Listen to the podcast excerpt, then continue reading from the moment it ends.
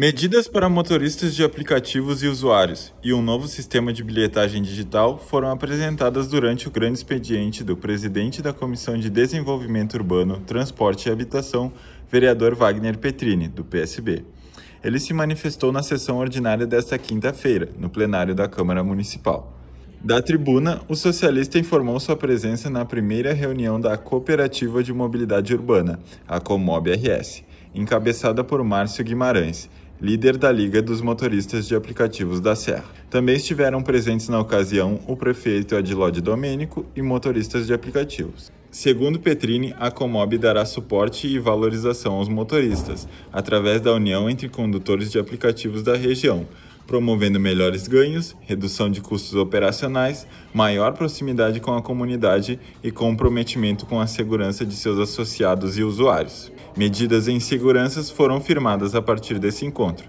Segundo o parlamentar, os veículos da cooperativa serão equipados com rastreadores GPS 24 horas, com uma central de monitoramento e banco de dados com informações sobre motoristas e veículos da cooperativa.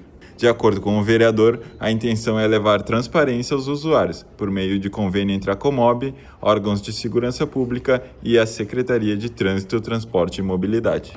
Em um segundo momento, Petrini informou que lhe foi apresentado pelo diretor executivo da Viação Santa Teresa, a Visat, uma nova tecnologia, aos moldes de bilhetagem digital, que será adotado pela Prefeitura do Rio de Janeiro. Uma tecnologia que vem da Suécia, que é o Atlas Box e que logo estará nos meios de, comunica de comunicações aqui da nossa cidade, que é um sistema que em dezembro será instalado nos 320 ônibus da companhia.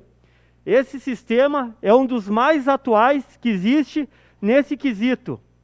Esse aparelho que será instalado então em toda, em toda a rede do transporte público aqui da nossa cidade, ele vai aceitar pagamentos uh, por aplicativo, por cartão de crédito, por cartão de débito. E para finalizar, o parlamentar solicitou que a Prefeitura e a Secretaria Municipal do Urbanismo revisem o decreto que estipula o horário de funcionamento dos estabelecimentos comerciais.